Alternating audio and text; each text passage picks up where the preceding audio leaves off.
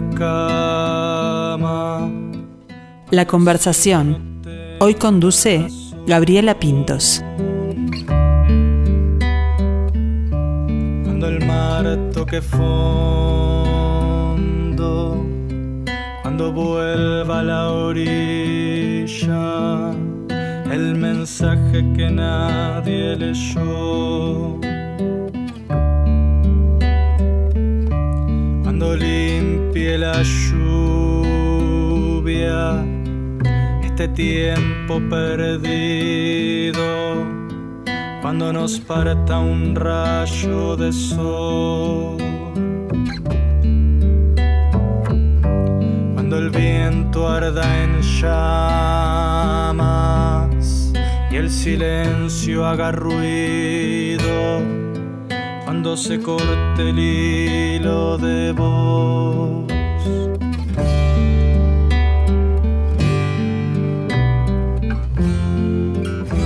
Un cantautor joven, pero con mucho para decir. Bueno, justamente busca expresarse a través de las canciones. Luego de sacar a la luz sus 12 historias en formato canción, resultó que había otras historias para contar. Y en eso está, buscando la simpleza y la autenticidad, que es algo complejo en estos tiempos de filtros y adornos. En julio presentó su segundo trabajo discográfico, La ciudad se derrumba. Hoy buscamos que nos cuente de qué va esta nueva aventura musical por eso invitamos a conversar a Mateo Braga. Buen mediodía para ti, Mateo, ¿cómo estás? Buenas, ¿cómo estás? ¿Todo bien? Muy bien, muy bien, contentos de, de, recibirte, de saber un poco de tu historia, más allá de las canciones. Eh, como decías, un, un, cantautor joven, pero que comenzó hace tiempo, por allá por el 2010, ¿no? Sí, sí, así es. Ahí arranqué este, un poco como hobby y bueno, se fue profesionalizando la cosa. Pero cuando comenzaste con, tus propias bandas o con, distintas agrupaciones, ibas por, por otro palo, no tanto por la canción, sino más por el rock nacional. Sí, sí, tal cual. Sí, como, como arrancamos, eh, no todos, pero unos cuantos de mi generación, este, con esa influencia muy presente y bueno, después fui descubriendo otras, otras músicas y, y llevándome para, para otro lado yo también. Ahí está. Y tenés formación no solamente en canto, sino en guitarra. Eso también marca un poco de esa personalidad musical como, como íntima, acústica que, que se presenta en tus trabajos, ¿no? Es la, la voz y la guitarra ahí como, como herramientas fundamentales. Sí, sí, tal cual. Este, fue un proceso también en, descubrirme como guitarrista, de, de descubrirme como, como cantante y, aprender a hacer en ese formato sin necesidad de, de adornos, sin necesidad de, de músicos que, que, decoren, sino que la esencia esté ahí. Ahí está. ¿Y cuándo empezaste a escribir, Mateo? Y no, no sabría, eh, eh, calculo que por esa época, 2009, 2010, empecé a escribir canciones propiamente uh -huh. con una intención en serio de que fueran canciones, pero desde chico escribí alguna cosa en broma o o, o, como chiste interno o le cambiaba la letra a alguna canción conocida para, para hacer alguna broma. este, o sea, siempre estuvo eso ahí, pero creo que en 2009, 2010 empecé a escribir canciones eh, completas de letra y música y con la intención de, de, no de hacer una broma, sino de hacer, de hacer una, una canción. Y, y, bueno, ahí en 2010 empecé a, a tocar en vivo ya con mis propias canciones.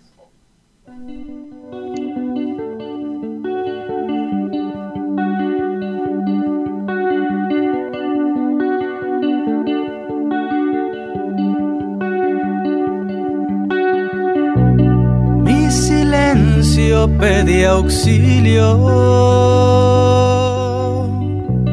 Tu frontera era el jamás. Yo soñaba algún idilio a domicilio y tú en tu exilio y encontramos algo más.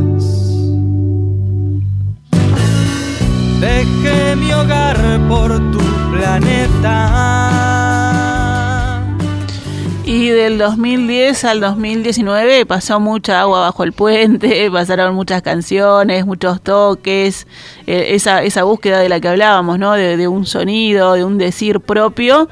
Y llega el primer sí. disco, Mateo, ¿cómo fue eso? Y fue un momento re lindo, era un sueño pendiente de muchos años, este, pero creo que también fue en el momento justo porque hubo toda una evolución, todo un camino que, recorrer para llegar ahí. Y fue como para mí como una antología de, de, las canciones que ya tenía escritas, algunas de hacía capaz que seis años, ocho años, otras dos, tres años, pero fue como revisar mi repertorio y, escribir algo con, con las 12 canciones que, sentía que, seguían vigentes. ¿Y cómo fue eh, buscar esa, esa docena? Porque cuando uno tiene tanto material debe ser difícil de, elegir, ¿no? Para mostrar justamente en, ese hito que es el primer disco para cada artista. Sí, tal cual, es que sí, los primeros meses de trabajo fueron seleccionar las 12 canciones, que en principio podían ser 12, 11, 13, no se sabía, pero eh, como que la primera regla que pusimos fue eso, que fueran canciones que hubieran sobrevivido el paso del tiempo, porque cuando uno escribe una canción de pronto le parece una maravilla y a los dos, tres meses la escuchás y ya no te copa tanto. Entonces, canciones que escribí en 2013 y las sigo escuchando y me siguen gustando y, me sigue gustando lo que dicen y, la melodía y todo. Bueno, esas, esas fueron las que, las que terminaron entre la lista. Y hablabas en plural ahí cuando, cuando hablabas del trabajo, que, ¿quién, ¿quién produjo ese, ese disco? El, disco lo produjo Santiago Tabela, eh, que, estuvo como desde el momento cero, desde esto que te digo, la selección de las canciones, luego de seleccionadas hubo un trabajo de varios meses de edición de, los textos y bueno, después la producción propiamente dicha de los arreglos musicales, la, manera de versionar. Había canciones que estaban súper probadas y se sabía cómo funcionaban y cómo no, pero otras que se les buscó como una vuelta nueva. Eh, probar estilos diferentes y, bueno, en eso estuvo también súper involucrado. Así que le metiste mucho trabajo a ese primer disco, ¿no? ¿Cuánto, cuánto demoraron en que saliera a la luz? Y deben haber sido dos años más o menos entre la preproducción, que fue un trabajo que nos tomamos su, tiempo, fue como un año, y la grabación y, y, eso, un año más. ¿Era tu primera experiencia grabando en un estudio así profesionalmente? Y sí, en un estudio sí tenía alguna grabación así acústica hecha en casa, pero sí, era como el, paso de, ir al estudio, fue la, primera vez. Y cuando tuviste allí, siempre pregunto eso, ¿no? El, el, hijito en las manos, el primer disco en las manos, ¿cuál fue la, sensación que tuviste con esas 12 canciones ahí compiladas? Y bueno, fue una mezcla de cosas. Primero la, ansiedad de, salir a, a tocar, que lamentablemente no, no se pudo tanto como se quería porque a los pocos meses se nos cayó la pandemia. pandemia, claro. Y, y después me pasó algo extraño que fue como, eh, como el, el, fantasma del disco ahí que me, que me quedó merodeando y me pasé mucho tiempo sin volver a escribir nada. Yo oh. pasé, como te digo, dos años trabajando en estas canciones, que ya las tenía escritas, pero revisándolas, eh, editándolas y grabándolas. Y, y en ese proceso no escribí casi nada y cuando terminé el disco me pasó como unos cuantos meses en, los que tampoco me salía nada nuevo y que, me llegué a asustar y, bueno, por suerte después sí. Se cerró la canilla, dijiste vos, ¿qué pasó con la inspiración, no? sí, sí, sí. Pero bueno, ¿y cómo trabajas eso? Es, este, te, pones, porque hay, distintas maneras ¿no? de trabajar esa inspiración, esa creatividad. Hay artistas que lo toman como, como si fuera un trabajo, es un trabajo claramente, pero un trabajo de estas horas las dedico simplemente a, pensar y, a, y a anotar y a escribir. O uno va en el ómnibus, y de repente le baja una melodía o una letra, lo anota, lo graba en el celular y después sigue trabajando con ella. ¿Cómo, cómo es tu proceso creativo? Eh, tengo, tengo etapas de, creatividad y, etapas de sequía y, bueno, eso, eso hay que aceptarlo y, convivir con eso, pero también hay una cuota de, trabajo, de, constancia, de sentarse y decir, bueno, hoy agarro la guitarra, hoy agarro el cuaderno, me pongo a escribir, puede pasar de estar horas y que no salga nada, como también puede pasar no, no proponérselo y estar saliendo del súper y que se te ocurra una frase.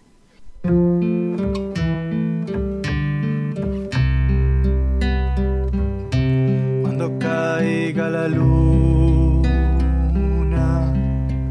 a los pies de la cama cuando el cielo no tenga razón, cuando el mar toque fondo, cuando vuelva a la orilla el mensaje que nadie leyó.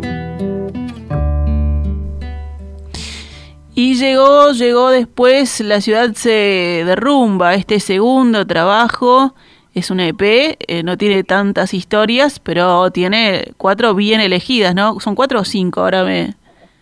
Sí, cuatro, cuatro. Cuatro, ahí está, este, bien elegidas. ¿Cómo, ¿Cómo surge después de la sequía, como decías vos, este, eh, este nuevo trabajo? Este, y sí, bueno, después de, varios meses empezaron a surgir de a poco canciones nuevas.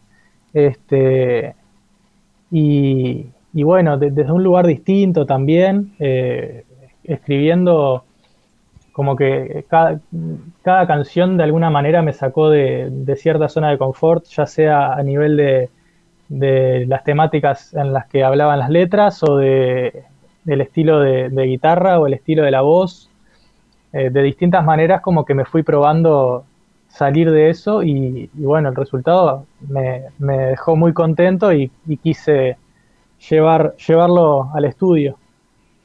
Ahí está. Y hablábamos hoy eh, de Tabela y ahora tenés otro productor que es que es Curopa, que estuvo hace unas semanas acá como, como invitado. Con los dos además hiciste eh, talleres, ¿no? Sobre canciones. ¿Seguís trabajando eso, la formación y la creación este, el cómo decir a través de las canciones.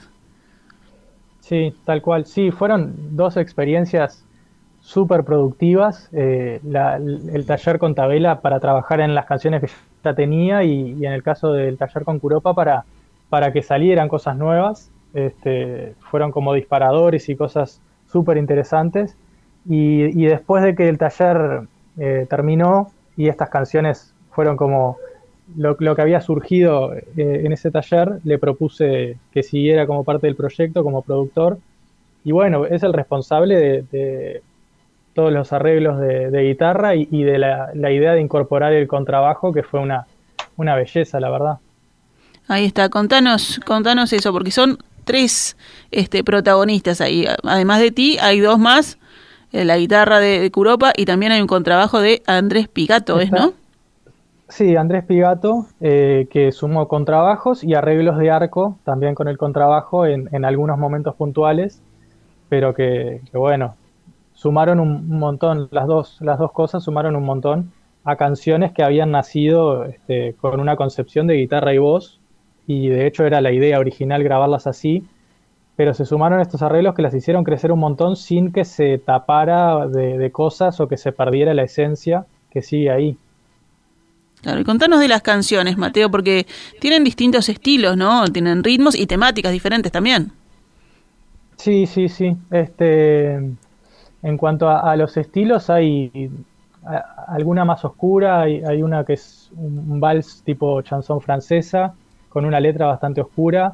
Eh, después hay alguna como más melancólica y con un rasgueo más pop, como eh, la última, Pasando limpio mi mente.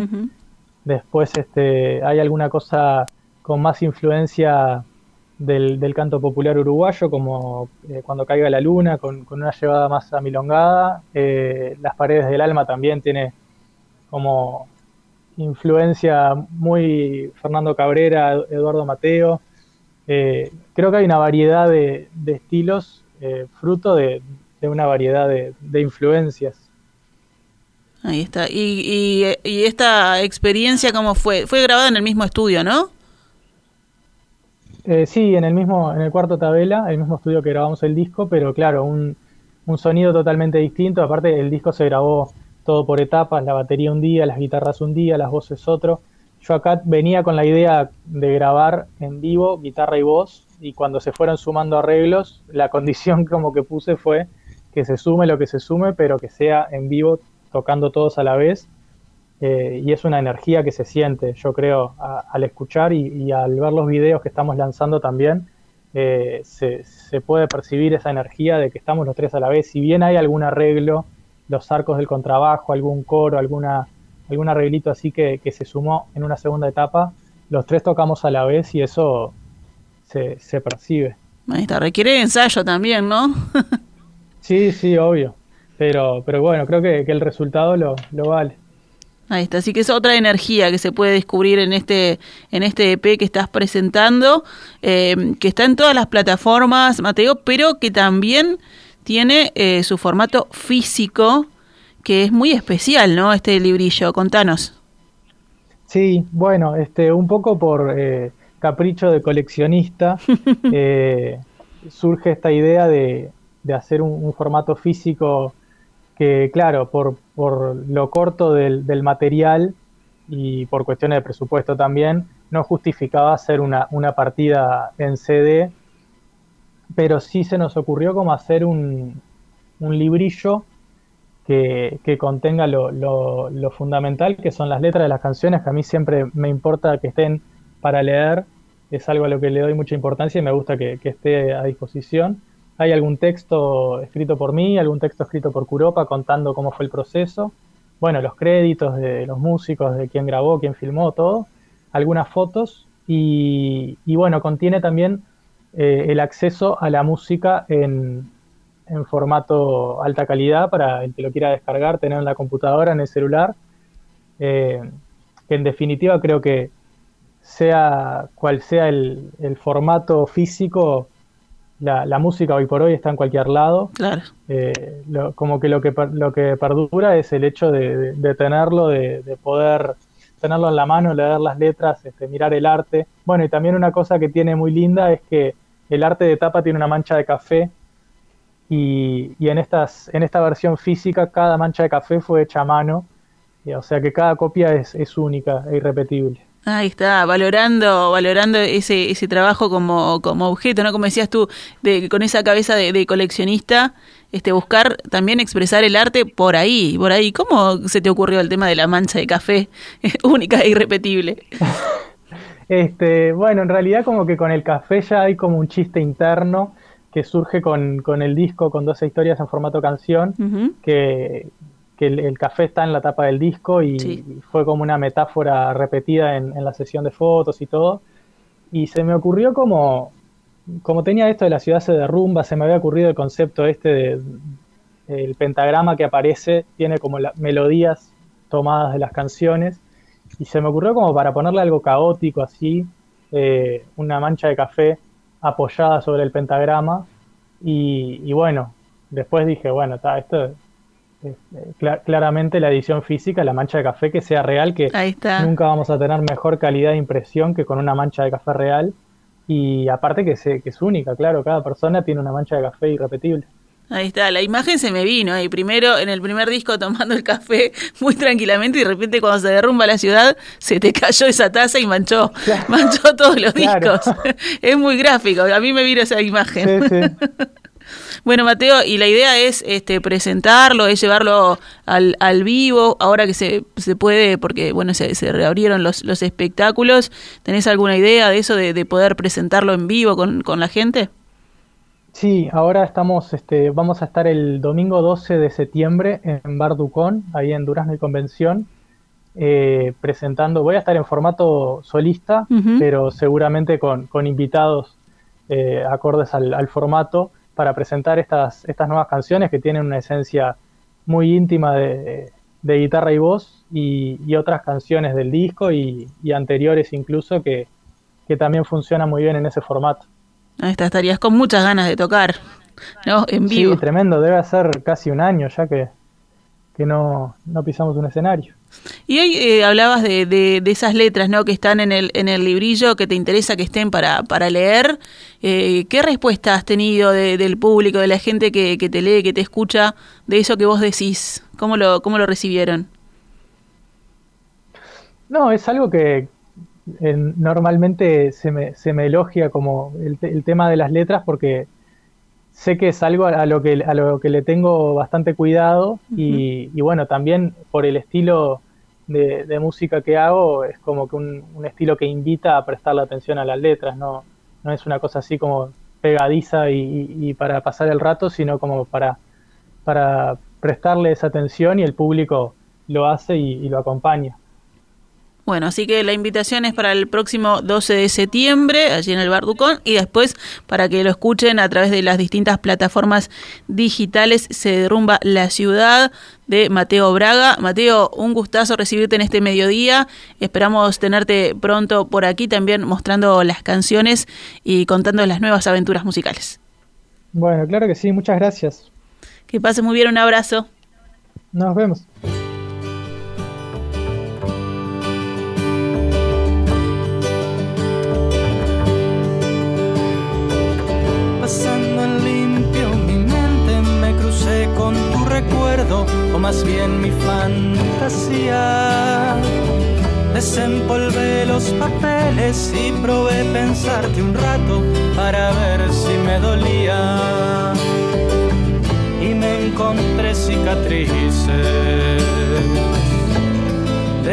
Que había olvidado, de batallas de otra vida.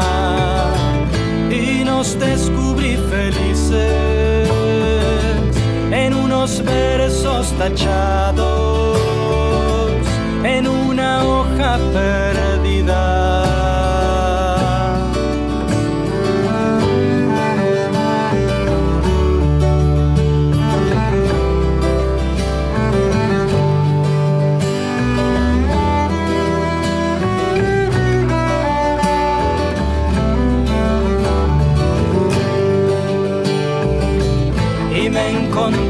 Cicatrices heridas que había olvidado, de batallas de otra vida y nos descubrí felices en unos versos tachados, en una hoja